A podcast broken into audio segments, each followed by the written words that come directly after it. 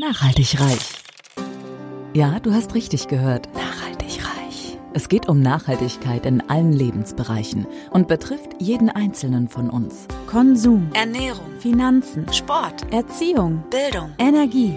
Klaus Hartmann macht Nachhaltigkeit greifbar. Er ist Keynote-Speaker, Dozent und Experte und zeigt auf, warum Nachhaltigkeit die Lebensgrundlage für spätere Generationen ist und wir uns genau jetzt Gedanken darüber machen sollten. Kein erhobener Zeigefinger, eher ein Blick für die Möglichkeiten. Werde auch du nachhaltig reich. Hallo und herzlich willkommen zur 35. Folge von meinem Podcast Nachhaltig reich.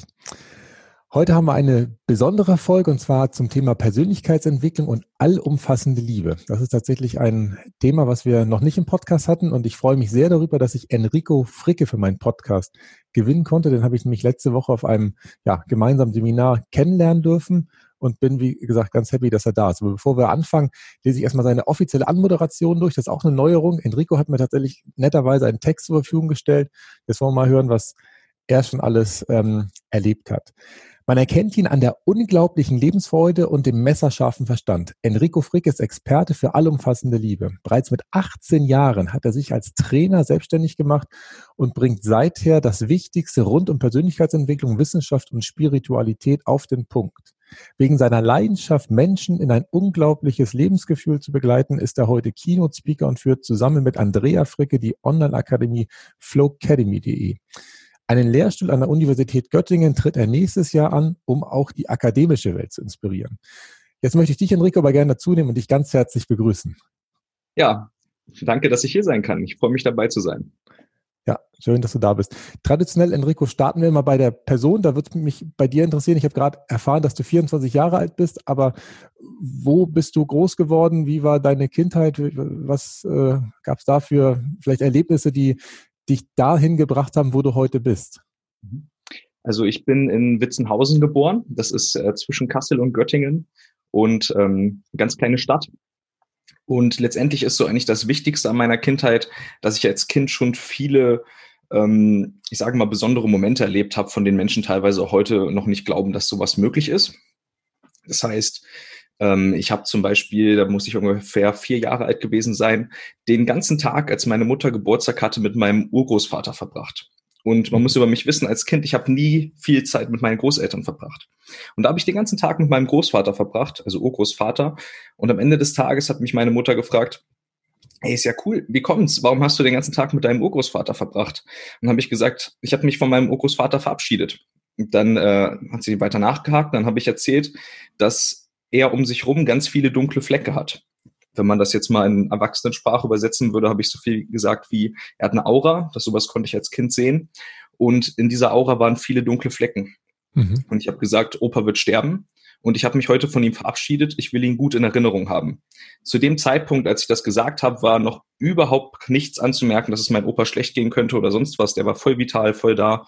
Und zwei Monate später ist der dann ins Krankenhaus gekommen es gab erst eine Verschlechterung über einen Monat, dann war er nochmal für ein, zwei Wochen zu Hause und dann noch, nachdem er wieder in die, äh, ins Krankenhaus kam und dann auf die Intensivstation, hat es noch ungefähr einen Monat gedauert und dann ist mein Opa gestorben. Mhm. Und ich bin auch tatsächlich immer, wenn ich mitgenommen werden musste, so ein kleines Kind kann man ja nicht alleine lassen, bin ich immer unten geblieben bei den Schwestern und bin nicht mit reingegangen und habe immer darauf bestanden, dass ich gesagt habe, ich habe mich schon von Opa verabschiedet, ich will ihn jetzt so nicht mehr sehen. Mhm. Und das ist ein, ähm, denke ich, bezeichnendes Erlebnis für nicht nur mich, sondern für wahrscheinlich viele, viele Kinder. Ich glaube, jeder Mensch kommt auf die Welt und hat noch so was Besonderes, so was, ich sage mal, auch Übernatürliches an sich, sei es eine übernatürliche Freude oder Leidenschaft oder Glück oder Kreativität. Und manche Menschen halt auch andere Zugänge, sage ich mal, oder andere Dinge, die sie wahrnehmen. Und als ich dann fünf, äh, als ich, kurz bevor ich fünf Jahre alt geworden bin, habe ich zu meiner Mutter mal gesagt, Mama, wie kommt es denn eigentlich, dass alle Menschen ihr Feuer verstecken? Und hat sie gefragt, wie ihr Feuer verstecken. Und dann meinte ich, Kinder, äh, Kinder, dann meinte ich, Menschen haben in sich alle ein loderndes Feuer. Und dann bauen die irgendwie da eine Panzerhülle drumrum und diese Panzerhülle wird dicker und dicker und irgendwann strahlt dieses Feuer nicht mehr nach außen. Und ich habe sie gefragt, wie, wieso verstecken die ihr Feuer? Warum, warum bauen die das ein? Warum sind die nicht mehr glücklich? Warum leben die nicht mehr lebensfroh? Und nur knapp ein halbes Jahr später, da war ich fünf Jahre alt, habe ich selber mein Feuer verbaut und bin von einem auf den anderen Tag, das kann meine Mutter auch wunderbar erzählen, vorher war ich so das Kind, ich wusste, wenn es mir schlecht geht, was ich brauche, damit es mir gut geht. Meine Mutter arbeitet oder hat damals auch viel mit Homöopathie gearbeitet. Ich konnte mir meine Mittelchen selber aussuchen. Ich wusste sowas intuitiv. Ich hatte einfach solche ähm, Einsichten und die Klarheit. Von einem Tag auf den anderen Tag bin ich abends ins Bett gegangen und kam morgens als ein anderer Mensch auf, äh, heraus. Mom beschreibt das ein wenig wie erloschen. Und von da an habe ich mir meine Sachen nicht mehr selber ausgesucht, war nicht mehr motiviert, war nicht mehr freudig im Leben. Ich habe halt quasi dieses Feuer versteckt. Und das habe ich getan, weil ich als Kind, das habe ich in der tiefen Hypnose bei ähm, einem inneren Kindseminar herausgefunden habe, ähm, ich habe das versteckt oder beziehungsweise mich abgetrennt von dem, was ich Gott nennen würde, auch wenn ich jetzt nicht den katholischen Gott meine oder Gott, wie man es klassischerweise beim Aufwachsen lernt, sondern quasi von unserer Lebensenergie oder unserer Seele. In der Quantenphysik würde man es das Nullpunktfeld nennen, das Feld, wo all die Energie, all die Lebendigkeit stattfindet. Ich habe mich davon abgetrennt, weil ich um mich herum alle Menschen so erlebt habe, als abgetrennt davon. Und dann habe ich gesagt, okay, ich habe zwei Möglichkeiten. Entweder passe ich nie rein und bin damit unglücklich oder ich passe ins Bild und habe mich davon abgetrennt. Okay, und das ging wirklich über Nacht und zwar unbewusst wahrscheinlich. Du hast ja wahrscheinlich nicht abends hingelegt und gesagt, so und morgen bin ich ein anderer Mensch, sondern du hast wahrscheinlich es gesehen, dass die anderen anders sind und hast wahrscheinlich dieses Zugehörigkeitsgefühl in dir gespürt. Aber dass das dann einfach so zack über Nacht geht, finde ich schon total spannend tatsächlich andersrum. Ähm, ich war als Kind bis dahin sehr klar und sehr bewusst in dem, was ich tue. Ähm, es gab sogar mal einen Lehrer von meiner Mutter, die ist Heilpraktikerin. Das ist auch übrigens die Frau, mit der ich die Online-Akademie habe. Ähm, ein Lehrer von ihr, der konnte überhaupt nichts mit Kindern anfangen und der noch schlimmer fand der Krankheiten. Der war immer so, oh, nicht angesteckt werden und ist eklig. Und als ich irgendwie ein Jahr alt war, war ich wohl mal voll verrotzt und eklig. Und dann hat er mich auf den Arm genommen und hat gesagt, boah, ist das ein krasses Kind der muss erleuchtet sein oder irgendwie sowas. Also ich muss als Kind eine ganz krasse Ausstrahlung gehabt haben, wie ich glaube, wie das viele Kinder haben. Mhm. Und bis zu dem Moment war ich sehr klar und ich erinnere mich dank der Hypnose, dass ich tatsächlich bewusst entschieden habe, mich davon abzutrennen. Und das war der Wechsel. Danach war ich nicht mehr klar. Danach war ich nicht mehr präsent, war nicht mehr gut im Entscheidungen treffen. Ich habe mich danach quasi vom Leben treiben lassen. Okay. Und das Ganze hat halt letztendlich, also du kannst auch gerne Zwischenfragen stellen. Ich ich, ich überlege gerade, das heißt, das war im Alter von fünf Jahren, oder? Wo du dann im Prinzip die äh, unbewusst die Entscheidung getroffen hast, dass du unklar bist. Das heißt, deine Schulzeit war unklar sozusagen. Mhm. Also ich habe die Entscheidung bewusst getroffen, danach war es dann unklar. Ähm, und tatsächlich bin ich, ja. Das kann ich immer noch nicht glauben, dass man, aber na doch, du warst ja klar und dann hast du gesagt, aber war es aus dem Grund heraus, dass du dich zugehörig fühlen wolltest oder, oder wie kamst du drauf? Dass Jetzt du das, das also ich hatte einfach so dieses Gefühl von, ich werde nicht gesehen. Ich bin nicht, ähm, ich bin nicht erkennbar für die Menschen um mich rum, die quasi abgetrennt sind, in Anführungsstrichen. Ähm, das ist eine Illusion, weiß ich heute, dass man, man ist nie wirklich abgetrennt, aber ähm, so habe ich es als Kind wahrgenommen. Kinder denken ja nicht so logisch und mit Konsequenzen und äh, durchschauen, sondern die sehen ja einfach nur das, was sie erleben und das ist dann für sie wahr. Und so habe ich das halt als wahr erlebt und habe dann halt entschieden, dass ich auf jeden Fall nicht aus diesem Bild fallen will. Also dass ich da, ich glaube, auch ein bisschen für meinen Opa ähm, in dieses Familienbild passen will. Mhm. Okay, gut. Na, und dann gab es einen ganz wesentlichen Wechsel und ich glaube, den macht jeder Mensch in unserer Gesellschaft früher oder später durch.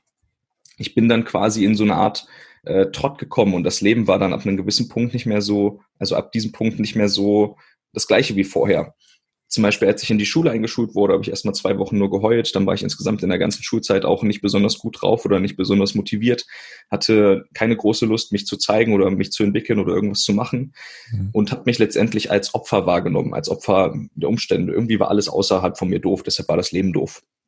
Es führte dann dazu, dass ich in der fünften, sechsten Klasse noch ein bisschen in die siebte rein in der Schule äh, gemobbt wurde. Erst von einer Klasse, dann von der anderen nach dem Klassenwechsel.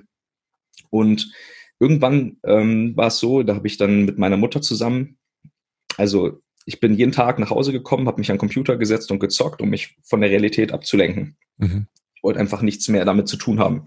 Ich hatte einfach gar keinen Bock auf mein Leben, weil ich mich einfach scheiße gefühlt habe. Ich dachte, ich bin scheiße. Ich äh, hatte kein Selbstbewusstsein, war überhaupt nicht glücklich, hatte auch wenig Freunde zu der Zeit oder zumindest habe ich gedacht, ich hätte wenig Freunde. Die, die ich hatte, habe ich einfach nicht sehen können aus dieser, aus dieser eingeschränkten Perspektive. Und über anderthalb Jahre hat sich meine Mutter jeden Tag für eine halbe Stunde bei mir ins Zimmer gesetzt und nichts getan. Einfach nur da gewesen, damit ich weiß, ich könnte sie ansprechen. Sie hat kein Buch gelesen, sie hat keine Musik gehört, nichts. Sie hat sich einfach jeden Tag anderthalb Jahre lang für eine halbe Stunde in mein Zimmer gesetzt, in der Hoffnung, dass ich mich öffne, weil sie hat natürlich als meine Mutter sehen können, dass da was nicht stimmt, dass es mir nicht gut geht. Mhm. Und nach anderthalb Jahren bin ich dann, äh, habe ich mich vor den Computer gesetzt, quasi ins Zimmer reingekommen, habe mich vor meinen Computer gesetzt und habe ich einfach angefangen zu heulen und habe ihr alles erzählt. Habe ich vorher nie erzählt. Habe ihr alles erzählt, dass es mir scheiße geht, dass ich gemobbt werde, dass ich da keinen Bock mehr drauf habe. Und das war halt der Moment, der bei mir unglaublich wichtig war, um dann letztendlich dahin zu kommen, wo ich heute bin. Mhm. Sie hat mich dann begleitet, dass ich quasi wieder den Zugang zu mir finde, zu dem, was ich wirklich bin, nicht zu dem, womit ich mich identifiziere. Dazu können wir gerne gleich äh, noch zukommen. Glaubst du, dass es wirklich diese 500 Tage gebraucht hat, die deine Mutter wirklich jeden Tag wieder da war, damit du dahin gekommen bist? Oder hätte sie auch einfach am, ich sag mal, 500. Tag da sitzen können, das wäre auch dann gekommen? Ich, ich habe eine Vermutung. Glaub, Mhm. Okay. Ich glaube, es brauchte die Tage, ich glaube, es brauchte dieses wirklich präsent sein, damit ich ähm, mir die Sicherheit und den Raum nehme, mich zu öffnen. Mhm. Weil ich hatte kein besonders emotionales Vorbild in meiner Familie. Ich bin als Mann äh, eher aufgewachsen mit alles ist gut nach außen und löst deine Probleme selbst, ohne dass das meine Eltern oder meine Großväter oder so mit Absicht vorleben. Die finden alle gut, wenn man Emotionen zeigt und so. Aber trotzdem ist es irgendwie in meiner Umgebung, in der Art, wie ich aufgewachsen bin, nicht normal, dass ein Mann äh, einfach anfängt zu heulen oder weiß nicht, da hatte ich irgendwie kein spezielles, keinen speziellen Bezug zu. Und ich glaube, diesen, diese Nähe, die sie mir dadurch symbolisiert hat, war wichtig, damit ich dann wirklich auftauen konnte. Mhm. Mhm. Ja, verstehe ich.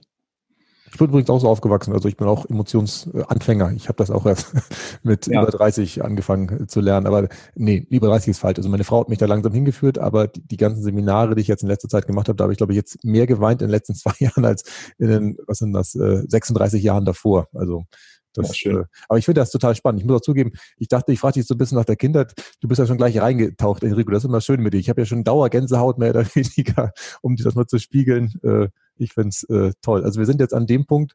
Und wie alt war das, wo sie praktisch dann anderthalb Jahre bei dir gesessen hat und du dann vom Computer hochgeguckt hast? Muss man überlegen. Ich wurde mit sechs eingeschult. Das war dann die siebte Klasse. Also muss ich irgendwas um die 13 Jahre alt gewesen sein. Okay. Also hattest du dein halbes Leben bis dahin äh, erstmal anders verbracht? Genau. 13 Jahre so lala und elf, obwohl ja ein paar Jahre vorher waren ja auch gut die vier. Genau. Ja, genau. Und dann ist ähm, daraus halt was entstanden ist, was in Bewegung gekommen, etwas, was ich heute halt so wichtig und wesentlich finde, dass es halt mein Thema ist, womit ich Menschen inspiriere. Und das ist halt irgendwie diese Leidenschaft fürs Leben und diese Freude am Leben teilzunehmen und auch aktiv sich ins Leben einzubringen und nicht nur sich als Opfer ähm, wahrzunehmen, nicht nur sich treiben zu lassen oder den Zielen nachzujagen, die man einem vorsetzt. Also bis dahin war immer mein Ziel, ich will viel Geld verdienen, eigentlich egal wie, und viel Freizeit haben, ein schönes Auto, best eine schöne Frau und viel Urlaub machen. Mhm. Da gab es gar keinen Zugang zu dem, was mich wirklich, wirklich bewegt. Und damals fing an, dass ich dann zum Beispiel angefangen habe, eine Tanzart zu tanzen, die heißt Shuffle. Damit habe ich da hatte ich so viel Leidenschaft und Freude dran wie noch nie an irgendwas. Meine Mutter war total erstaunt und dachte sich, oh mein Gott, das sieht schrecklich aus, als ich angefangen habe, aber der Junge macht irgendwas, also unterstützen wir den dabei auch. Und äh, dann habe ich das tatsächlich über zwei Jahre getanzt und darüber so meine ersten positiven Feedbacks ähm, von außen bekommen und gemerkt, ey, wenn du was machst und wenn du was mit Leidenschaft tust, dann kommt auch von außen zurück, dass das was Gutes ist. Und in der Zeit habe ich mein, mein Motto gefunden und ähm, ja, seitdem immer behalten und das heißt, alles ist einfach und leicht. Mhm, okay. Und ich habe lernen dürfen, dass wenn man etwas mit der richtigen Einstellung, mit dem richtigen Gefühl macht und es richtig macht, dass dann eigentlich alles im Leben einfach und leicht ist, egal was man er erreichen möchte, egal was man machen möchte. Und vorher war alles in meinem Leben, seitdem ich fünf bin, anstrengend, umständlich und irgendwie scheiße. Okay. Und dann war auf einmal alles einfach und leicht. Und da gab es so einen ganz spannenden Switch. Okay, dazu habe ich eine Frage. Ich habe ja manchmal auch Sachen, die mir leichter von der Hand gehen. Und manchmal denke ich aber, jetzt ist es wichtig, ähm, ich werde jetzt spontan, also zum Beispiel, ich muss eigentlich viel mehr Pressearbeit machen. Das ist was, was mir das Schreiben noch leicht von der Hand geht, aber das tatsächlich dann veröffentlicht werden, geht mir noch gar nicht so leicht von der Hand. Und da bin ich dann immer hinterher, rufe da an, gehe da hin, gehe den auf den Sack und äh, am Ende wird doch nichts abgedruckt. Und das fühlt sich schwer an. Das mhm. heißt, müsste ich dann sozusagen dazu eine andere Einstellung gewinnen oder einfach sagen, okay, vielleicht ist es da einfach noch nicht die Zeit für reif und äh, weil es nicht leicht ist, soll ich es erstmal lassen. Was, wie ist deine Einschätzung? Also ich glaube, da kommt beides zusammen. Wir können ja, wenn du willst, mal ein wenig in äh, die Themen einsteigen, ähm, die ich ja, so stimmt. Wir, wir, sind ja eh schon äh, mit dem äh, nur dabei. Gerne. Ja. Wir werden jetzt beim Thema Selbstbewusstsein und Motivation. Mhm. Und ähm, erstmal möchte ich mit dir ein kleines Gedankenexperiment machen. Du kannst deine Gedanken beobachten, richtig? Also du kannst ja. zum Beispiel über deine Gedanken nachdenken. Ja, kann du kannst ich. deine Gedanken auch gut oder schlecht finden. Und das heißt, du kannst nicht deine Gedanken sein. Mhm. Du kannst auch deine Gefühle drüber nachdenken und beobachten, richtig? Ja, sehr gut kann ich. Das heißt, du kannst nicht deine Gefühle sein. Und das gleiche geht auch mit dem Körper. Wenn du nicht deine Gefühle, nicht deine Gedanken und nicht dein Körper bist, dann musst du das sein, was diese beobachten kann. Mhm. Also eine zweite Instanz. Jedoch sind wir in einer Gesellschaft aufgewachsen, in der quasi unser ähm, Leben in der Außenwelt so aktiv gefördert wird und unser Leben im Kopf, im logischen Denken, dass dieses Beobachtende von uns sich irgendwann so sehr mit diesen Gedanken, Gefühlen und diesem Körper identifiziert hat, dass es denkt, wir wären nur das. Mhm. Tatsächlich gibt es aber wie zwei Instanzen. Es gibt die Identifikation, die Persönlichkeit, wie trete ich auf, wie fühle ich mich, was denke ich, äh, wie erlebe ich Situationen und es gibt das dahinter quasi die, man könnte sagen, Seele oder die Energie, die lebendig macht. Äh, traditionelle chinesische Medizin würde wahrscheinlich sagen, die Natur, die da am Wirken ist. Auf jeden Fall, ganz egal, wie man es nennt, gibt es quasi zwei Instanzen. Die meisten Menschen erleben sich aber nur als ihre Person. Und ich finde, das Allerwichtigste ist, Menschen in die Erfahrung zu bringen, dass sie mehr sind als nur diese Identifikation. Weil wenn du weißt, dass du mehr bist als das, und ich weiß, das ist schwer vorzustellen, deshalb geht es dabei bei mir ganz viel um Erfahrung machen, um die Menschen dahin zu bringen, dass sie das wirklich erleben. Dann kommst du in einen anderen Zustand. Dann ist es zum Beispiel, eine stressige Situation kann für dich, ich sage mal oberflächlich, immer noch genauso stressig sein. Aber wenn du diesen Rückzugsort in dir kennst und diesen parallel wahrnehmen kannst, quasi diese Quelle aller deiner Leidenschaft, all deiner Liebe und all deiner Energie, dann ist das ein immer, es ist alles immer gut Gefühl, was dich begleitet. Mhm. Und hier kommt der Unterschied zwischen Selbstbewusstsein und Selbstvertrauen. Ja. Selbstvertrauen ja, okay. Eine Anmerkung oder Idee. Ich lese gerade das Buch von Kurt Tepperwein. Das ist ja auch so ein Lehrer, der ist äh, gefühlt 80 Jahre älter als du. Nee, der, ist äh, 50 Jahre, nee, 60 Jahre schon älter als du. Die geistigen Gesetze. Der beschreibt genau das gleiche, was du gesagt hast, dass man im Prinzip im Idealfall immer gedanklich einen Meter hinter sich auffällt und einfach nur genießt, was der verrückte Vogel vor einem da den ganzen Tag über erlebt und, und wahrnimmt und äh, macht und tut und so weiter und so fort. Also insofern, ähm, ich habe es nochmal aufgeschrieben. Ich bin so ein Aufschreibtyp hier mehr oder weniger. Aber das, was du gesagt hast, kann ich gut nachvollziehen und lass dich nicht irritieren. Ich gucke immer so böse, auch wenn ich das gut finde, was du gerade äh, gesagt hast. Ich habe es auch tatsächlich gut nachvollziehen können. Ich finde es spannend. Und jetzt hattest du, wolltest du gerade äh, auf Selbstvertrauen und Selbstbewusstsein hinaus, oder? Genau. Ähm, also ich mache mal zwei Welten auf, ja. In Welt 1 willst du zum Beispiel einen Pressebericht irgendwie in die Presse kriegen. Das heißt ja wahrscheinlich irgendwie abschicken, mit den Leuten telefonieren und irgendwie die Kontakte raussuchen und aufbauen, mit denen du diese Presse abgeben willst. Und ähm, in der zweiten Welt ist alles gut. Das ist einfach alles gut und alles ist geil irgendwie. Alles fühlt sich topwohlig an. Du bist genau da, wo du bist, richtig in dieser Welt, in diesem Moment, an diesem Ort. Wenn du in deiner Identifikation steckst, also in deiner Person, die das Gefühl hat, ich muss diesen Pressebericht haben, um was zu erreichen, und dann klappt es nicht, dann entsteht Stress, weil immer auf dem Weg kommt Stress, wenn etwas im Weg steht. Das ist mhm. einfach einer der Faktoren, die Stress bei uns auslöst. Wenn du aber ein Gewahrsein davon hast, das nennt sich dann Bewusstsein, oder Bewusstheit könnte man es auch nennen, davon, dass du noch diese zweite Instanz hast, in der alles gut ist, jetzt und immer, mhm. dann gibt es quasi die Möglichkeit, im selben Moment, der sich äh, vorher anstrengend angefühlt hat, sich einfach zu relaxen und gut zu fühlen.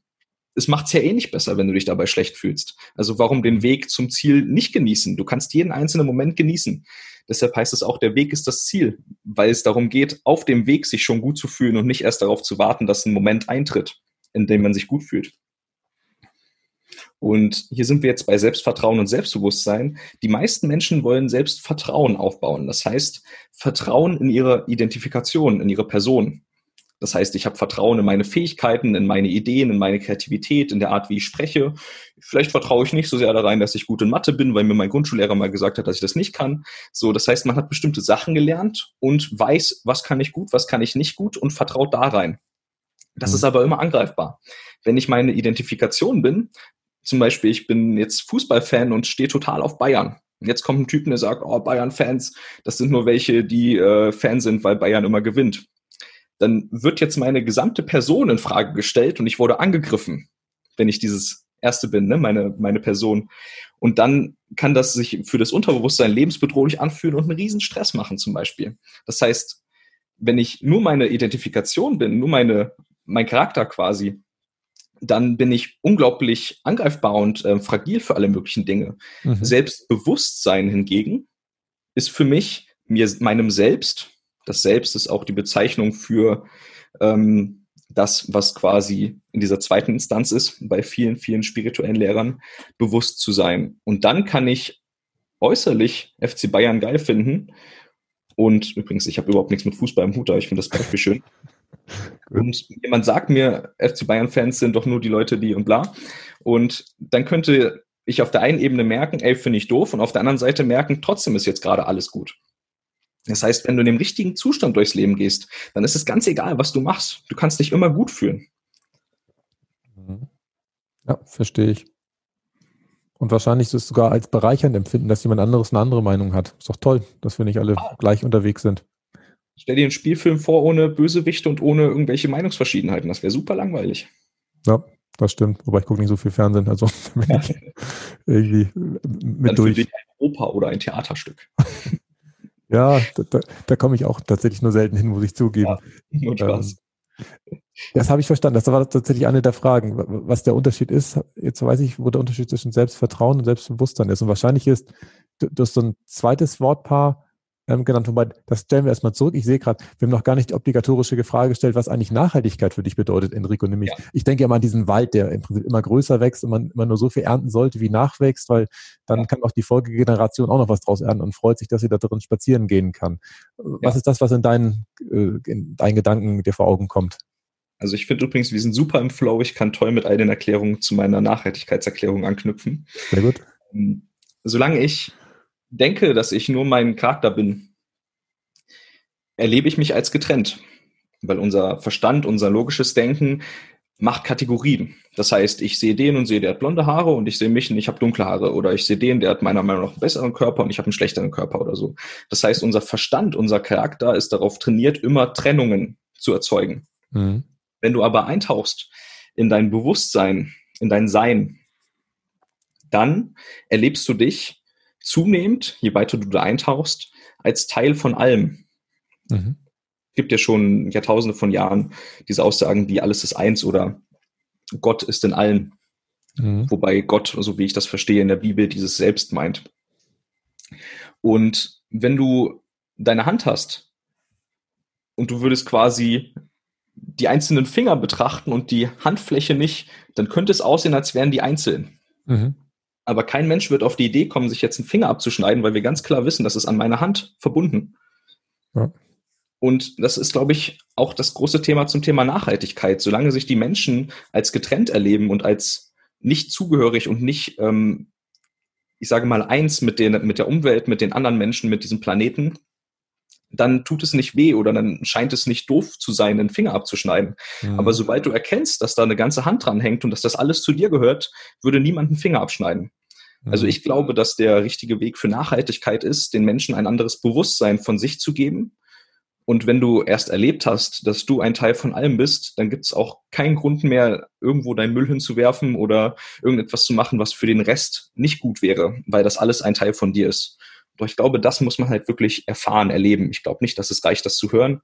Ich glaube, das braucht ein Erlebnis davon, was dann wirklich so eine Veränderung auch im Denken macht, dass man das versteht. Und aus dieser Verständnis heraus kommt dann, würde ich sagen, von ganz alleine eine nachhaltigere Einsicht und Einstellung und Handlungen im Leben.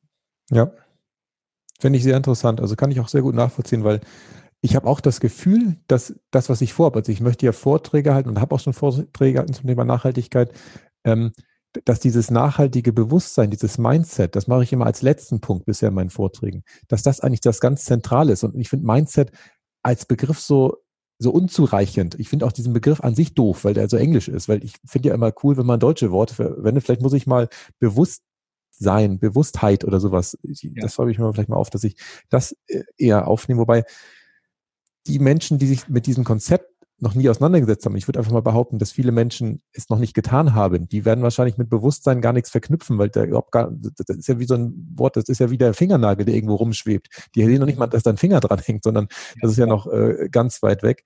Ähm, und ich habe das Gefühl, dass ich tatsächlich da ansetzen darf und ähm, da gefühlt auch immer, so wie du es am Anfang gemacht hast, mit Geschichten sie abholen kann. Weil über Geschichten verstehen wir Menschen tatsächlich am ehesten, ähm, worum es geht, weil die Emotionen transportiert werden können. Und demnach, was du gerade gesagt hast, müssen wir ja auf einer globalen Ebene im Augenblick ganz viel Nachholbedarf von der Stelle haben, weil wir ja an vielen Ecken jetzt, was weiß ich, denken wir an Plastikmüll im Ozean oder das, was du gerade gesagt hast, ist ja nicht nur im Ozean, auch auf dem Land liegt ja ganz viel rum äh, und äh, Klimaproblem haben wir auch noch da. Das heißt, wir haben an ganz vielen Stellen ähm, die Möglichkeit, das noch besser zu machen. So würde ich es mhm. mal zusammenfassen. Total, ja. Wobei spannend ist, und das ist jetzt mal ein kleiner Ausflug, da will ich gar nicht zu tief drauf eingehen, aber es gibt ähm, seit der Quantenphysik Forschungen von dem Einfluss einzelner Menschen auf eine Gemeinschaft. Und die haben in der USA, in einem Staat, der wohl sehr viel Probleme mit ähm, Gewalt, Diebstahl und solchen Dingen hat, ein Experiment gemacht. Und da haben die 100 Leute einen Monat lang die sehr gut meditieren können und ein starkes Gefühl der Dankbarkeit und Liebe in sich tragen, ähm, jeden Tag zu Dankbarkeit und Liebe meditieren lassen für diesen Staat. Mhm. Und dann haben sie die Daten genommen von den letzten 20 Jahren, wie ist die Kriminalitätsrate in diesem Zeit des Jahres unter diesen wirtschaftlichen Bedingungen, bei diesen Wetterbedingungen und alle weiteren Faktoren, bei der Polizeipräsenz, bei den Medienberichten. Da kommen ja ganz viel zusammen, was diese ähm, letztendlich Statistik erst rund macht, dass man wirklich sagen kann, okay, es ist wie immer oder es hat sich was verändert.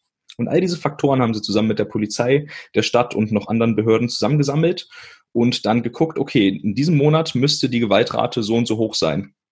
Und die haben, lass mich nicht lügen, aber ich meine, die haben 20 Prozent weniger Gewaltrate diesen Monat gehabt, wo diese 100 Leute meditiert haben in einem ganzen Staat der USA. Also 100 Leute ist dagegen ja nichts. Und die sind darauf gekommen oder sind mit solchen Forschungen, das ist nicht die einzige, zu dem Ergebnis gekommen, dass es reicht, wenn 0,1 Prozent der Bevölkerung in ein anderes Bewusstsein gehen, das so eine Auswirkung hat, weil wir alle verbunden sind. Mhm. Dank der Quantenphysik auch endlich belegbar. Ähm, dass das tatsächlich so einen Einfluss auf die anderen Menschen hat um sie herum, dass da sich komplett etwas verändert. Und das heißt 0,1 Prozent, wenn wir diese Schwelle überschreiten, wo Menschen wirklich in Liebe und Dankbarkeit leben, dass das quasi ausreicht, um einen großen Wandel zu machen, auch bei allen anderen Menschen. Mhm. Das glaube ich. Da, da, schießt mir gerade so eine Situation in den Kopf, äh, die ich vor ach, einer Woche hatte. War ich joggen am Kanal, also am Nordostseekanal hier, und ich habe schon aus der Ferne einen Menschen gesehen, der auf so einem, ich weiß gar nicht, weiß nicht, da wo so ein Schiff, äh, so ein Poller, wo die ihr großes Tau festmachen. Der saß da und hat halt die Augen zugehabt, hat so in die Sonne geguckt und ich habe den bestimmt 150 Meter vorher schon gesehen, habe gesehen, dass er so eine komische Mütze auf hatte. Ich mir da, die sieht ja drollig aus. habe den ihn die ganze Zeit angeguckt und in dem Moment, und er hatte die ganze Zeit wirklich Augen zu in Richtung Sonne, wo ich auf seiner Höhe bin, macht er die Augen auf und guckt mich an. wo ich auch dachte, cool. Das ist ja auch wieder ein kleiner Beweis dafür, was ich sowieso schon weiß, dass wir uns ja spüren. Es ist ja nicht so, und diese, diese Wellen, die kann man ja mittlerweile, die sind nicht nur Wellen, sondern ja auch Quanten, ist ja wahrscheinlich wieder der Dualismus auch an der Stelle, die kann man ja messen, dass im Prinzip ja. es da ist und ähm, das finde ich interessant. Das heißt, wir müssen gar nicht alle gerade vorbringen, reichen, wenn, wenn, wenn, wobei das hat ja auch nur zu einer Reduzierung geführt. Schön wäre es ja, wenn tatsächlich es äh, insgesamt viel, viel besser wird. Mhm. Ich sehe das ein bisschen wie den Butterfly-Effekt. Ähm, hat ja wahrscheinlich heutzutage inzwischen jeder mal gehört, aber ich kann es ja nochmal erklären, mhm. dass dieser Effekt, da gibt es ähm, zum Beispiel Untersuchungen zu, wenn ich in der Telefonzelle 50 Cent liegen lasse, wie geht dann die nächste Person danach durch ihren Tag, wenn sie die 50 Cent gefunden hat und dann sind die zum Beispiel fröhlicher, haben einen besseren Tag, berühren wieder andere Menschen, die dann auch fröhlicher sind, weil sie einen fröhlichen Menschen getroffen haben, die treffen dann andere Entscheidungen, haben auch einen besseren Tag. Das heißt, eine kleine Entscheidung kann ganz, ganz viel auslösen, was danach folgt. Und ähm, ich glaube, wenn 0,1 Prozent sind, so ein Punkt sind, wo eine starke Veränderung anfängt, dann ist das ja nur der Anfang der Reise und nicht der Ende, äh, der, das Ende. Mhm. Also da geht es dann, glaube ich, ganz, ganz schnell und ganz, ganz erfolgreich weiter. Sehr gut, super. Dann hast du mir ein anderes Stichwort genannt, was ich auch total schön fand. Ähm, Urlaub braucht nur, wer im Alltag kämpft. Mhm. Ich muss ja zugeben, ich mache ganz gern mal Urlaub, jetzt auch nicht so oft. Also als, als Kind haben wir auch nie Urlaub gemacht. Ich komme mal vom Bauernhof, da muss man jeden Morgen melken, da war kein Urlaub. Ähm, aber tatsächlich, seitdem ich ähm, Urlaub kenne, ähm, mache ich es mal ganz gerne, aber ich habe nicht mehr das Problem, ähm, früher bin ich im Urlaub immer krank geworden, dass ich äh, in dem Augenblick, wo ich dann in den Urlaub gegangen bin, wahrscheinlich alle Systeme runtergefahren habe und dann äh, sofort krank war. Das habe ich seit ein paar Jahren zum Glück nicht mehr, weil ich ein paar Sachen verändert habe. Aber jetzt würde es mich interessieren, wie du das meinst, dass diesen Kampf. Also du hast das übrigens mit einem ganz tollen Beispiel angeführt. Wenn du im Urlaub krank wirst, dann ist das ein Zeichen dafür, dass dein System vorher so konstant auf Stress war. Und der Urlaub löst diesen Stress ab. Das System erlebt also Stress als ich muss überleben, als ein äh, wir müssen alles tun, um zu überleben. Da steht ein Tiger vor mir, ich muss rennen. Oder da steht irgendwas anderes und ich muss kämpfen oder mich totstellen. Mhm. Und ähm, auch wenn da kein Tiger ist natürlich, aber Stress wirkt so auf unser System. Und solange man im Stress ist, hört da dieser Prozess erstmal nicht auf. Das heißt, da baut sich ganz viel an. Arme und Beine werden besser durchblutet, damit man rennen und kämpfen kann. Die Verdauungsorgane zum Beispiel schlechter, damit wird auch das Immunsystem schlechter. Unser Denken wird schlechter. Die guten Argumente fallen ja immer nach dem Streit ein. Das ist der gleiche Effekt. Mhm. Und ähm, wenn ich jetzt in den Urlaub gehe und das System merkt, oh, jetzt kommt Zeit zum Entspannen, dann muss ja quasi all das, was sich da vorher angestaut hat und nicht repariert werden durfte, weil man ja nicht auf Erholung und Reparatur programmiert war sozusagen, sondern auf Überleben, Kämpfen, Totstellen oder Wegrennen.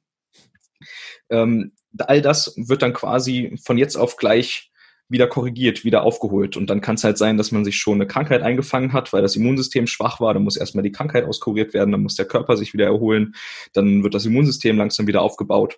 Und wahrscheinlich kann man äh, gar nicht genug Urlaub nehmen, um die ganze Menge an chronischen Stress, die wir heutzutage in unserem Hochleistungsleben haben, auszugleichen.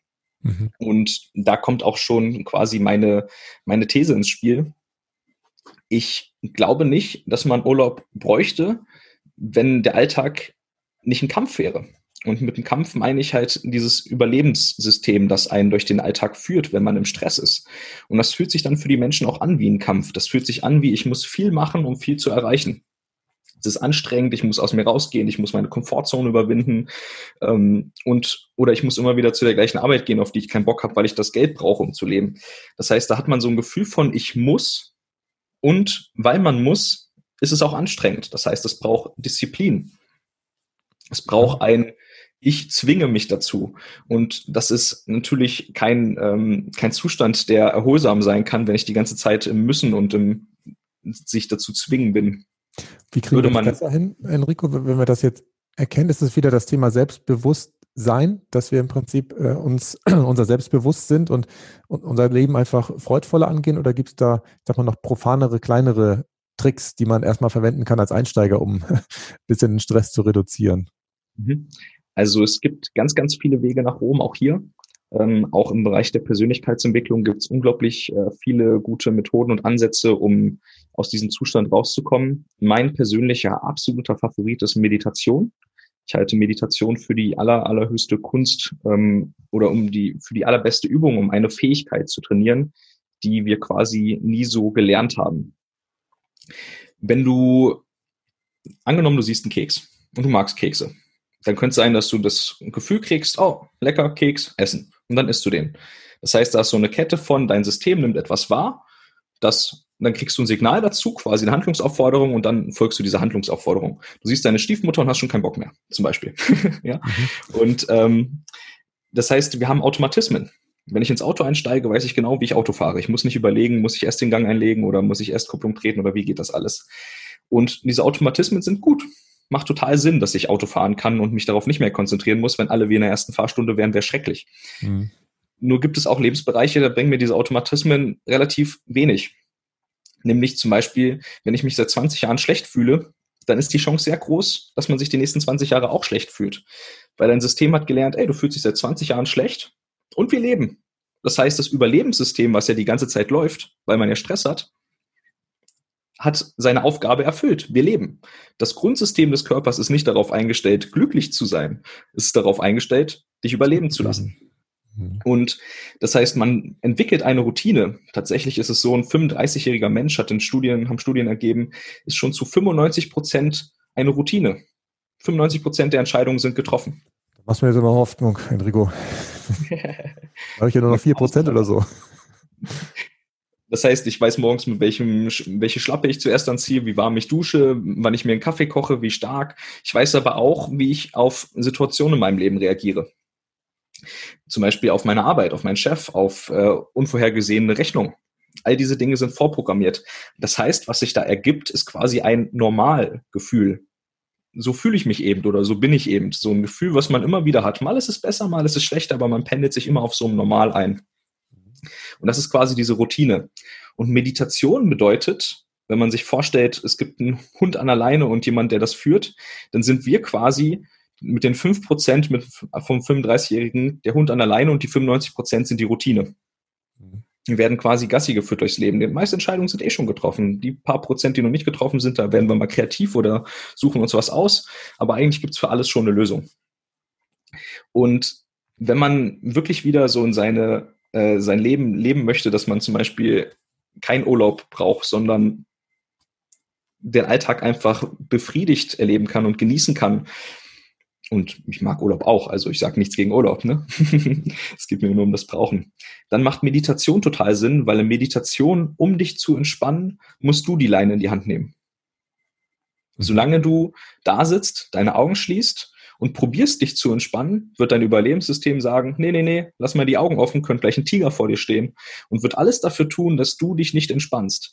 Wenn mhm. du es aber trotzdem schaffst, dich zu entspannen und das ohne Hypnose oder ohne irgendwelche ähm, beruhigenden Mittel, wenn du es schaffst, dich einfach nur durch deine Aufmerksamkeit, die du für Meditation lenken lernen musst, zu entspannen, dann nimmst du jedes Mal, wenn du das machst, die Züge wieder ein bisschen mehr in die Hand.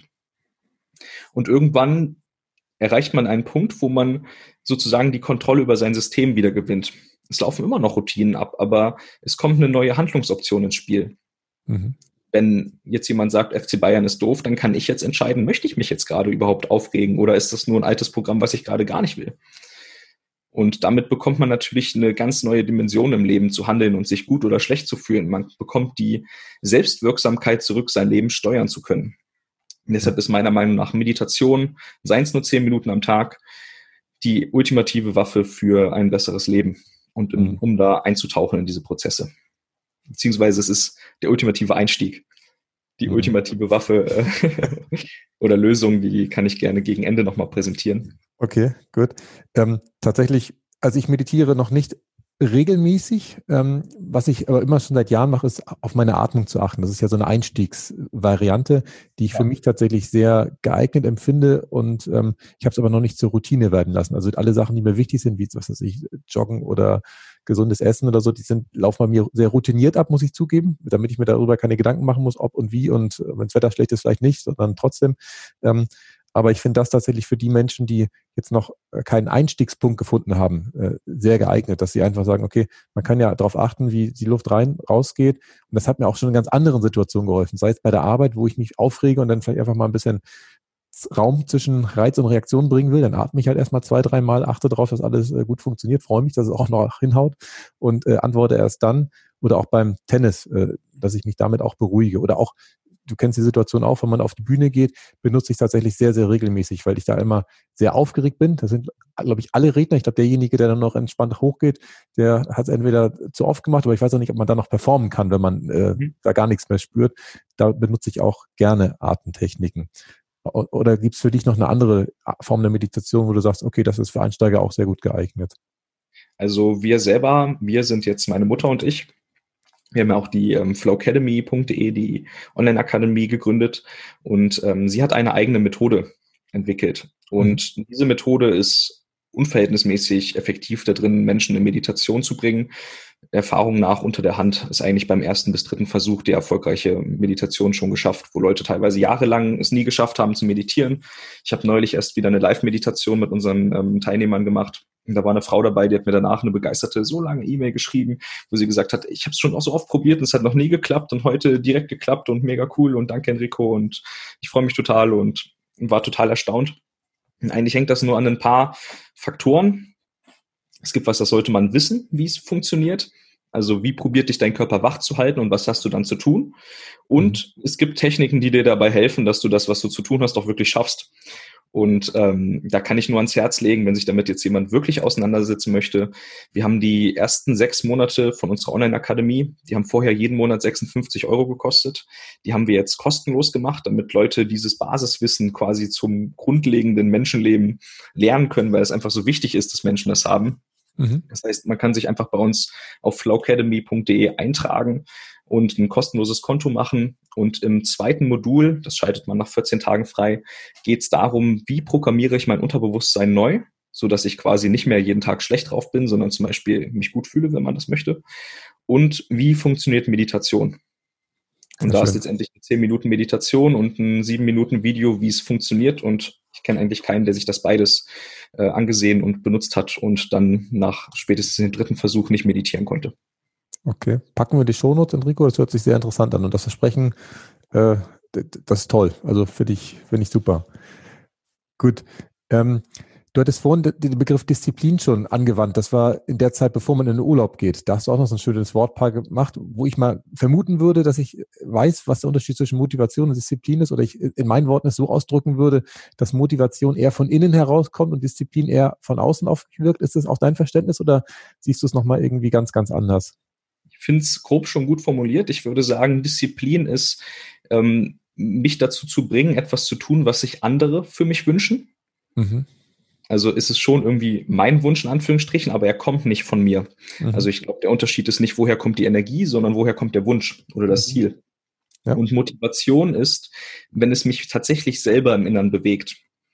Und da die meisten Menschen, besonders auch in meinem Alter, aufwachsen und quasi nur die Ideen haben, die wir von der Medienbranche, von unseren Eltern und vom Schulsystem haben, wie das Leben aussehen könnte. Zum Beispiel äh, Krieg, heirate, krieg Kinder und dann bist du glücklich. Fahr ein Porsche und dann bist du glücklich. Mach Karriere, dann bist du glücklich. Also mhm. diese ganzen Ziele sind ja so standardmäßig wie programmiert und gezeigt in Film und Werbung. Und wenn das gar nicht dein Ziel ist und du jagst ihm hinterher, und ich habe nichts gegen diese Ziele, aber wenn es nicht deins ist, dann braucht es Disziplin, um an deinen Plänen dran zu bleiben, um diese zu erreichen. Und Disziplin ist anstrengend. Disziplin heißt immer wieder ein, obwohl es nicht mir entspricht, bringe ich mich dazu, es trotzdem zu tun. Mhm. Und das ist dieses Gefühl, wo man morgens aufsteht, im Bett liegt und denkt, oh, heute würde ich gern blau machen. Natürlich kann das auch sein, dass man mal wirklich krank ist oder so oder aus anderen Gründen nicht jetzt. Aber wenn der normale Morgen, wenn man aufsteht, sich anfühlt wie, boah, heute würde ich gerne mal blau machen, dann fehlt da sehr wahrscheinlich Motivation und man hat es wahrscheinlich bisher nur mit Disziplin gemacht oder sehr, sehr viel Disziplin, sehr wenig Motivation. Ja, und der Bettkantentest. Ja, wenn man wirklich, wirklich motiviert ist, ähm, ich weiß nicht, haben wir uns bei dem Seminar am zweiten Tag getroffen, ne? Ähm, Oder war das der erste? Ich glaube, das war schon der erste, wenn ich es richtig im Optimal. Kopf habe. Also wirkte ich da auf dich irgendwie äh, müde oder energielos? Nein, das Gegenteil. Also ich bin an dem Tag um Viertel vor vier aufgestanden, vier Stunden, viereinhalb Stunden zu diesem Seminar gefahren und war dann noch die, äh, ich glaube, sechs oder acht Stunden auf diesem Seminar. Und wir müssen uns dann ja ungefähr nach drei, vier Stunden auf dem Seminar getroffen haben. Das heißt, ich hatte quasi theoretisch, jetzt mal so aus physischer Sicht, gar keine mögliche Energie, weil ich so früh aufgestanden bin und so viel Auto gefahren bin und sonst was. Aber weil ich motiviert war, gab es da genug Energie für alles. Ich könnte auch nur eine Stunde die Nacht schlafen. Wenn ich wirklich motiviert bin, dann habe ich genug Energie für den ganzen Tag und noch mehr. Mhm. Abends bei dem Seminar hatte ich erstmal Schwierigkeiten einzuschlafen, weil ich noch so viel Power hatte. Dabei bin ich vorher so früh aufgestanden. Und ich glaube, das ist ein wesentlicher Unterschied. Manche Leute können acht, zehn, zwölf Stunden schlafen und sind immer noch müde. Und so geht es mir auch, wenn ich für einen Tag gar nichts habe, was mich motiviert. Aber wenn man wirklich in Kontakt mit seinem Selbst bleibt und damit auch mit dem, was einen begeistert und wo man Leidenschaft hat, dann gibt es einfach genug Energie für alles. Mhm. Und ich glaube, die Menschen, die Motivationstrainings besuchen, sind Menschen, die sich mit Disziplin durchs Leben boxen und die quasi durch äußere Inputs sich noch mehr Energie holen müssen, weil sie es selber nicht mehr packen, das aufrechtzuerhalten. Was verständlich ist. Irgendwann braucht jeder eine Pause von dem Druck, von der Anstrengung. Hm. Ja, das stimmt. Das stimmt. Ich habe gerade in mich reingefühlt. Heute Morgen war ich tatsächlich alleine wegen dir, Enrico, motiviert aufzustehen, weil ich wusste, heute Morgen ist gleich um acht Podcast-Interview. Ich muss auch dazugeben, wir haben uns gestern Abend oder am frühen Abend erst verabredet für heute Morgen. Das fand ich äh, sehr überraschend und sehr schön, dass wir heute schon sprechen. Du hast gerade das Thema Persönlichkeitsentwicklung angesprochen. Da hast du gesagt, ähm, du, du siehst da ein großes Problem. Ist es das zentrale Problem, dass man im Prinzip dahin geht und sich davon ein Stück weit abhängig macht und, und sozusagen versucht mit, mit äh, ich sag mal, externen Faktoren sich selber voranzubringen oder siehst du da noch andere Sachen, die, die wir vielleicht noch besser hinbekommen können? Also Motivationstraining sehe ich ähm, erstmal nicht so genau in der Kategorie Persönlichkeitsentwicklung. Okay. Ich glaube, es wird gern zusammengepackt, aber eigentlich, wenn man sich so in der Tiefe mit Persönlichkeitsentwicklung befasst, dann ist meiner Meinung nach so, dass viele große Motivationstrainings, wahrscheinlich auch die kleinen, ich war noch mal bei ein paar von den ganz großen Leuten, eigentlich so konzipiert sind, dass du halt tatsächlich nur von außen motiviert wirst, aber nicht lernst, wie du das selber herstellst, weshalb du, wie du es schon gesagt hast, abhängig gemacht wirst. Und für mich bedeutet Persönlichkeitsentwicklung, mehr Kontrolle über mich und mein Leben zu bekommen und nicht weniger. Mhm. Und diese Menschen ähm, mit einer Abhängigkeit von Motivation von außen sind ja eher noch weniger eigenständig und brauchen noch mehr von außen, weshalb das für mich typischerweise eigentlich gar nicht in die Kategorie Persönlichkeitsentwicklung fallen würde. Hm. Ist für mich auch dann überhaupt nicht nachhaltig, weil man im Prinzip genau, dann wieder woanders am Tropf hängt. Hm. Ja, also tatsächlich ist die Flow Academy mit meiner Mutter zusammen entstanden, weil wir uns über solche Seminare unterhalten haben. Ich habe die auch in jüngeren Jahren selber viel besucht und halt gesagt haben, die Leute nehmen so viele tausende Euros für eine Woche, die dann zwei, drei Wochen oder zwei, drei Monate anhält mit Energie und dann brauchst du es wieder. Und wir können den Menschen wirklich helfen, dass sie Motivation haben und so ein Seminar nie in ihrem Leben brauchen. Und warum verkaufen wir nicht unseres? Mhm. Warum sollten Leute Tausende von Euros ausgeben bei irgendjemand, der sie quasi nur abhängig macht, wenn wir es eigentlich so viel besser kennen und wissen? Dann haben wir gesagt, wir müssen auf den Markt gehen. Wir müssen irgendwas machen, wo Leute lernen können, wie man quasi sein Leben gut lebt. Wir mhm. haben als erstes überlegt, es sollte Anleitung zum Menschsein heißen, aber leider gab es schon ein Buch, das heißt. Echt? Okay. Weil wir es irgendwie passend fanden, weil es irgendwie gefühlt so diese grundlegenden Fähigkeiten nicht da sind. Wir lernen es ja nicht in der Schule und von unseren Eltern. Nee, das ist richtig. Wobei ich finde Flow Academy als Begriff auch sehr schön, weil mit Flow verbindet ja. man ja was sehr Positives, ich zumindest. Und also wenn ich im Flow bin, dann, dann bin ich ja genau in dem Zustand, den ihr versucht zu erreichen, dass ich genau das mache, was ich von innen heraus möchte und es einfach leicht ist. Es, es fließt und, und alles gut ist.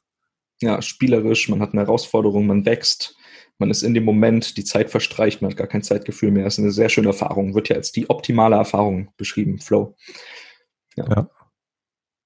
Naja, und um auf die Frage zurückzukommen, Persönlichkeitsentwicklung. Ich sehe Menschen, so wie ich das als Kind beschrieben habe, heute immer noch. Es gibt im Inneren ein loderndes Feuer und mit der Erziehung, mit dem Erwachsenwerden, mit unverarbeiteten Gefühlen, weil wir auch nicht gelernt haben, wie man mit Gefühlen umgeht, ähm, bauen wir immer mehr wie Panzerschichten um dieses Feuer drumherum. Und diese Panzerschichten, die sind auch sehr eng korrelierend mit unserer Persönlichkeit. Das heißt, ähm, keine Ahnung, wenn ich Stress mit Frauen habe, weil mir schon dreimal eine Frau einen Korb gegeben hat und ich dieses Gefühl nicht verarbeitet habe, dann kann es sein, dass ich immer wieder, wenn ich eine Frau sehe, dieses Gefühl auf sie projiziere. Das mhm. heißt, ein Teil meiner Persönlichkeit ist, scheiße zu Frauen zu sein. Ne? Weil das dann alles dazugehört. Das wird quasi so ein Mischmasch aus diesen Panzerhüllen und der Persönlichkeit. Und Persönlichkeitsentwicklung ist für mich Politur für diese Panzerhülle. Man arbeitet daran, dass diese Hülle möglichst toll glänzt und funktioniert. Mhm. Aber das, worum es wirklich geht, ist eigentlich die Hülle wieder abzubauen, quasi Persönlichkeitsabwicklung. Mhm. Und da sehe ich ein Riesenproblem. Die meisten Menschen probieren mit meiner Meinung nach vollkommen veralteten Methoden wie Autosuggestion und solchen Dingen aus ihrem Kopf heraus, der quasi einen großen Teil des Problems erzeugt, mit ihren Gedanken, die ja zu 95 Prozent eh schon vorentschieden sind, mit ein paar Worten am Tag etwas zu verändern, was eigentlich wo das Problem eigentlich viel tiefer liegt. Dann stelle ich mich morgens vor den Spiegel und sage mir hundertmal, ich bin erfolgreich. Dabei fühle ich nichts von wirklichem Erfolg oder wirklicher Fülle im Leben, weil ich mich davon abgetrennt habe. Und dann kann ich mir das noch so oft sagen, ich werde nur meine Hülle polieren, aber ich werde auf jeden Fall nicht an das kommen, was wirklich das Leben lebendig macht und was Menschen meiner Meinung nach auch wirklich erfolgreich macht. Okay. Mit erfolgreich meine ich jetzt nicht unbedingt Billionär werden, obwohl ich mir auch vorstellen kann, dass man auch das erreichen kann, wenn das eine Leidenschaft wäre. Aber erfolgreich im Sinne von, dass man am Ende des Lebens auf sein Leben zurückschaut und zufrieden ist. Okay. Beim Thema Feuer fällt mir ein, einer deiner Slogan ist ja, du bringst das Feuer zurück in die Augen der Menschen. Ähm, kannst du das Feuer denn sehen, wenn du andere Menschen anguckst, oder ist das etwas, äh, was du, ähm, ich sag mal, dir nicht hundertprozentig zutraust? Oder, oder, wahrscheinlich sagst du es denen auch nicht, wenn das Feuer aus ist, oder? Oder, oder die Frage war jetzt doof. Also ich stelle sie nochmal von vorne. Kannst du bei anderen Menschen erkennen, ob das Feuer lodert? So. Also ich würde mir jetzt nicht rausnehmen, dass ich jeden Menschen in den Kopf gucken kann. Ich habe aber schon das Gefühl, dass man das fühlen und sehen kann. Ähm, also ich weiß nicht, wie erlebst du meine Augen, wenn ich von meinem Thema erzähle? Ist da Feuer? Dann ist das Feuer, ja. Also wobei ich jetzt, wir machen es ja über Zoom, das heißt, wenn ich in die Kamera gucke, dann, dann sehe ich dich nicht mehr. Und wenn ich, äh, genau, jetzt hast du mal in die Kamera geguckt, dann, dann, sind sie, dann sind sie deutlich größer. Das ist mhm. äh, etwas, was ich aber auch in Live erlebt habe. Als du mir Feedback gegeben hast, da hatte ich schon das Gefühl, dass du das, was du sagst, jetzt so richtig gespürt hast und jetzt auch äh, es ähm, dir ein Anliegen war, es mir mitzuteilen. Insofern mhm. habe ich wahrgenommen. Ich glaube, ich glaube, das ist auch das, was wir so besonders finden, wenn man so lebendigen, spielenden Kindern in die Augen sieht. Also ich glaube, das sieht man schon und man kann es irgendwie erleben. Selbst wenn man es nicht sieht, glaube ich, kann man das erleben, irgendwie spüren. Ähm, also ich würde schon sagen, wenn ich wollte, könnte ich bestimmt bei Menschen einzeln auch wahrnehmen, ob sie brennen oder nicht. Mhm. Meistens mache ich mir aber darüber, wie jetzt ein anderer Mensch tatsächlich gerade tickt oder denkt, bis er mich nach Rat fragt, gar keine Gedanken, weil es nützt mir ja effektiv gesehen nichts, mir über den anderen den Kopf zu zerbrechen bin dann auch eher der Typ, ich frage dann einfach nach, weil macht ja keinen, keinen Sinn, wenn ich mir jetzt über den anderen Menschen den Kopf zerbreche. Ja, das stimmt. Dann lass uns mal zu dem kommen, was ich vorhin extra fett nochmal mir angestrichen habe. God's Rule, allumfassende Liebe. Das ist ja das, was, wo wir jetzt gedanklich hingegangen sind und, und was das Stichwort ist, was bei dir äh, das alles zusammenfasst, wie so ein Mantel, der da außen rum geht. Magst du da vielleicht auch nochmal deine Gedanken zu erzählen? Ja, also ich habe ja jetzt ähm, inzwischen schon viele, viele Jahre intensiver Forschung, Praktizierung, Coaching, Trainings im ganzen Themenbereich von Persönlichkeitsentwicklung bis hin zu Spiritualität hinter mir und das Ganze verbunden mit moderner Wissenschaft.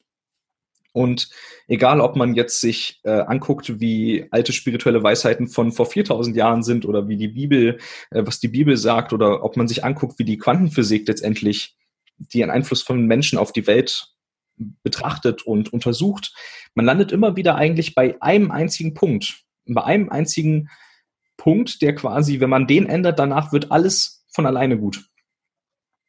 Und ich möchte kurz erklären, wie wir es bisher gemacht haben. Bisher ist es so, wenn du präsenter sein willst, dann machst du Präsenztraining, damit du mehr im Jetzt bist, damit du mehr von deinem Leben und Potenzial erlebst. Wenn du dich entspannen möchtest, dann machst du Entspannungsübungen, damit du deinen Körper runterfahren kannst. Wenn du ähm, ein liebevollerer Mensch sein willst oder überhaupt deine Gefühle mehr spüren willst, dann setzt du dich quasi dafür ein, immer wieder deine Gefühle wahrzunehmen, auszudrücken. Das heißt, es gibt so ganz viele Faktoren, von denen wir wissen, wenn ich das in meinem Leben hätte, dann wird es mir besser gehen.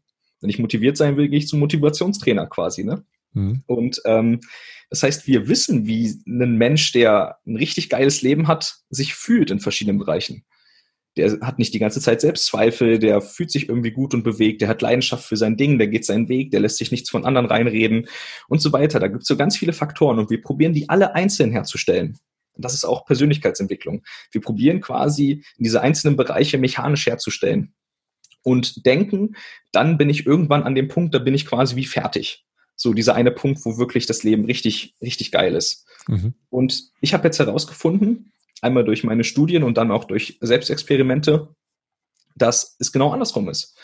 Man kann natürlich probieren, aufwendig jeden dieser einzelnen Dinge sich herzustellen, zu trainieren und zu üben. Aber wenn man mit dem Endpunkt anfängt, mit dem Endergebnis, wenn man all das geschafft hat, dann folgt alles andere sofort. Ich habe nur eine Woche, weil es mir richtig schlecht ging, habe ich eine Woche jeden Tag mich ein bis zwei Stunden hingesetzt und quasi diesen Zustand erzeugt, von dem ich gleich erzählen werde. Und obwohl quasi alles in meinem Leben gerade super scheiße war, meine Beziehung war am Bröckeln, ich hatte keine Idee, was ich mit mir anfangen soll und meinen Beruf und hatte auch keine Motivation und hatte Selbstzweifel und hatte Zweifel an meiner Männlichkeit, an meiner Beziehungsfähigkeit, an ganz vielen Dingen, die so ganz grundlegend sind. Und obwohl das alles da war in dieser Zeit, habe ich quasi mich nur in diesen Zustand begeben und bin damit so unglaublich erlöst von diesen ganzen Gefühlen und schlechten Gedanken geworden, war unglaublich präsent, als ich äh, meiner Freundin zum Beispiel zugehört habe von Themen, die mich eigentlich gar nicht so interessieren, war ich so präsent, dass ich keinen eigenen Gedanken mehr hatte. Ich war einfach nur am Zuhören und habe sie angestrahlt und war total mit ihr im Kontakt, habe sie total gespürt, was sie erzählt, was sie daran interessiert. Hm, ich habe im Auto gesessen und ich bin überhaupt kein Mensch, der gerne singt. Und ich habe im Auto bestimmt eine Stunde lang so laut mitgesungen, dass ich selber Gänsehaut von meinem eigenen Singen hatte. Das hatte ich noch nie. Das heißt, ich war von jetzt auf gleich wie ein anderer Mensch. All die Sachen, die ich vorher nicht konnte oder die mir gefehlt haben, von denen ich dachte, ich muss sie lernen, zum Beispiel eine gewisse Form von Empathie in den anderen Menschen richtig spüren können, die haben sich dann wie von ganz alleine ergeben, nur weil ich diese eine Sache verändert habe oder quasi erweckt habe, wenn man es so nennen möchte. Und zum Thema Empathie möchte ich noch was sagen. Ich habe in der Zeit angefangen, meine Freundin so deutlich zu spüren, was sie spürt, dass ich die erste Woche, als das so war, dachte, mir ging es schlecht, bis wir rausgefunden haben, das ist genau das Gefühl, was sie hat. Und dann habe ich später im Verlauf rausgefunden, dass ich selbst, wenn sie nicht anwesend ist, selbst wenn sie 200 Kilometer weit weg ist, kann ich spüren, was sie spürt, wenn ich mich auf sie einstelle seitdem ich das gemacht habe. Das heißt, ich habe dann teilweise meiner Freundin geschrieben, weil ich erstmal zuordnen musste, ist das ein Gefühl von mir oder ihr? Ey, hast du gerade so einen fetten Kloß im Bauch, der fühlt sich so und so an und liegt da und da und äh, macht das und das irgendwie, drückt auf den Magen oder so. Und dann hat sie zurückgeschrieben, ja, das habe ich. Dann wusste ich, ah gut, ist nicht von mir.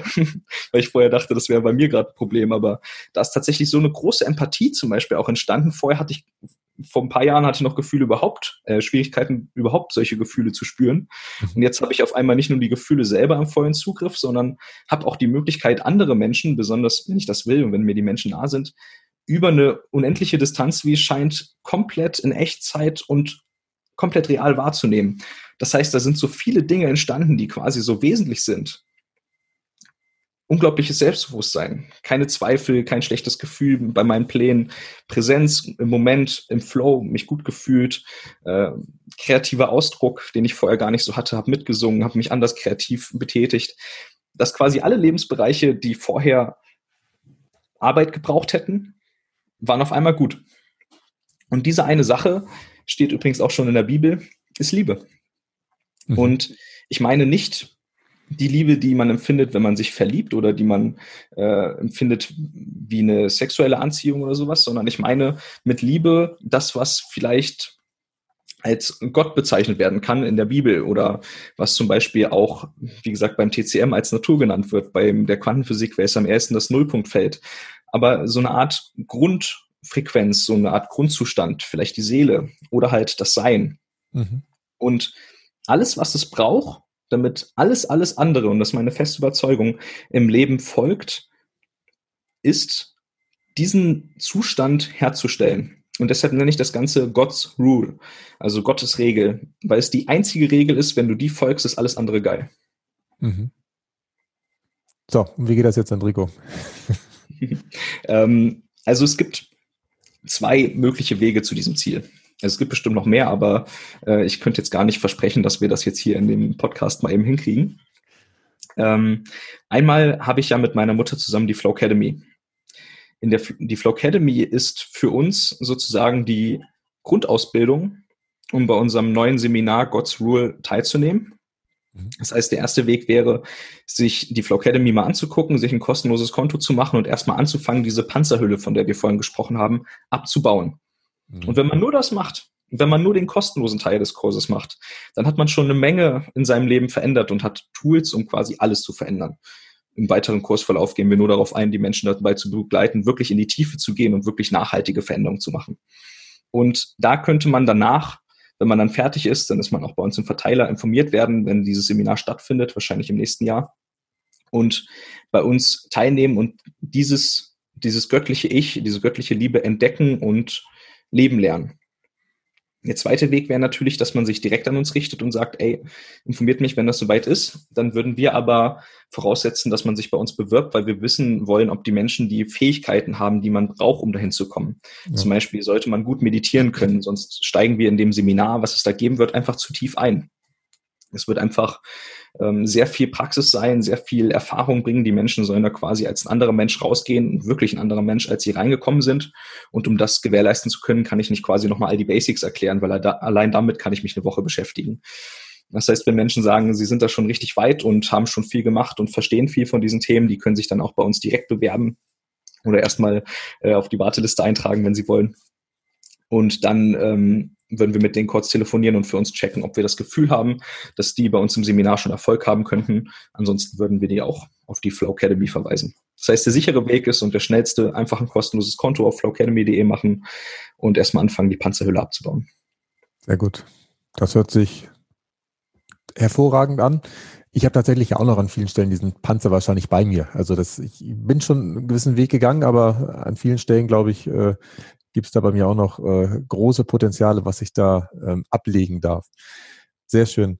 Ähm, mit Blick auf die Zeit, äh, ich hatte 45 Minuten angepeilt, wir sind jetzt leicht drüber. Es war aber so spannend, dass ich auch unterwegs gar nicht äh, das Zeitgefühl mehr wahrgenommen habe.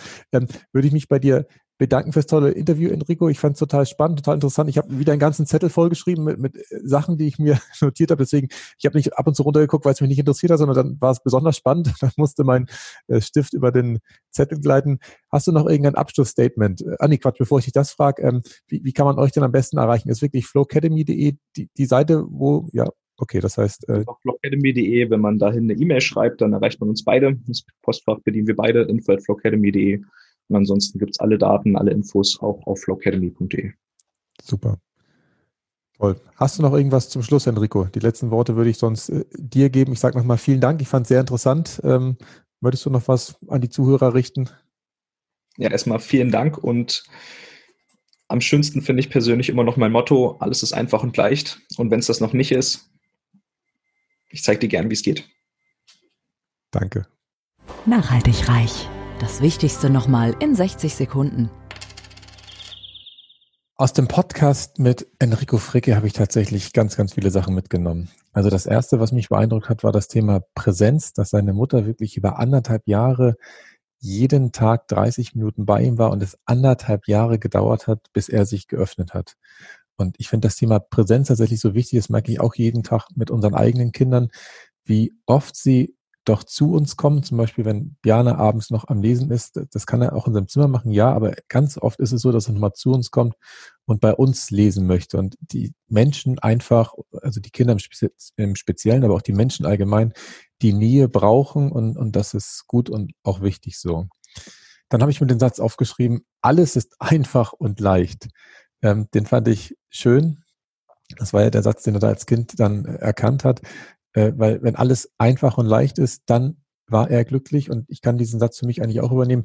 Immer wenn bei mir alles einfach und leicht ist, dann bin ich auch glücklich. Und dann kann ich auch wirklich diesen Spruch äh, verstehen und ähm, richtig fühlen, dass der Weg das Ziel ist, weil dann ist es auch egal, ob du da irgendwo ankommst oder nicht. Äh, dann ist es so schon schön, auch wenn man nur, ähm, nur in Anführungszeichen unterwegs ist, aber am Ende sind wir unser ganzes Leben lang ja nur ähm, unterwegs und, und darum geht es auch.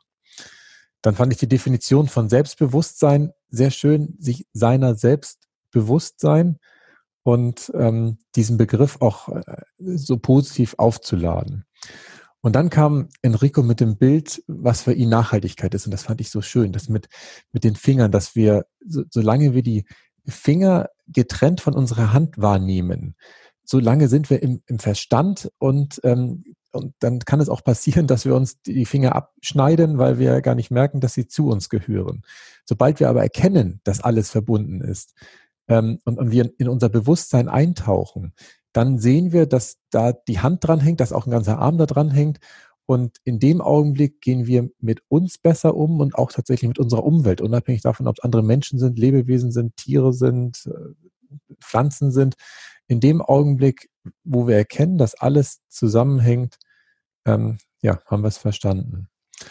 Dann die schöne Definition, dass Disziplin anstrengend ist, weil der Wunsch von außen kommt. Das war mir auch nicht so ganz klar. Es geht um den Wunsch, der mir praktisch von außen aufgetragen wird. Dann bin ich diszipliniert und bei der Motivation kommt der Wunsch halt von innen und dann ist es wieder leicht und, und einfach, wie wir das eben schon hatten. Und letzter Punkt, den ich mir aufgeschrieben habe, den fand ich auch so schön. Persönlichkeitsentwicklung ist Politur für die Panzerhülle. Ähm, ganz tolles Bild. Ähm, und es geht darum, diese Panzerhülle äh, zu äh, loszulassen, wieder aufzugeben. Und hier hilft tatsächlich Meditation, um zu erkennen, dass Liebe, da haben wir am Ende drüber gesprochen, der perfekte Grundzustand ist, dem dann auch alles andere folgt. Wenn ich in Liebe bin und in, umfassender Liebe, also nicht nur zu einem anderen Menschen, das sicherlich auch, aber in Liebe zu allem, dann wird alles funktionieren. Ja, ich hoffe, dass euch die heutige Folge ähm, wieder gefallen hat. Sie hatte sehr viel Tiefgang, äh, muss ich zugeben und ihr mit dem Thema Selbstbewusstsein und allumfassende Liebe was anfangen konntet und auch für euch was mitnehmen konntet. Ich bin wirklich gespannt auf eure Rückmeldung und auch auf weitergehende Fragen, die ihr mir gerne unter podcast.klaushartmann.de zusenden könnt. Bis zum nächsten Mal. Tschüss. Nachhaltig reich. Kein erhobener Zeigefinger. Eher ein Blick für die Möglichkeiten. Und mehr Möglichkeiten findest du im www auf klaushartmann.de.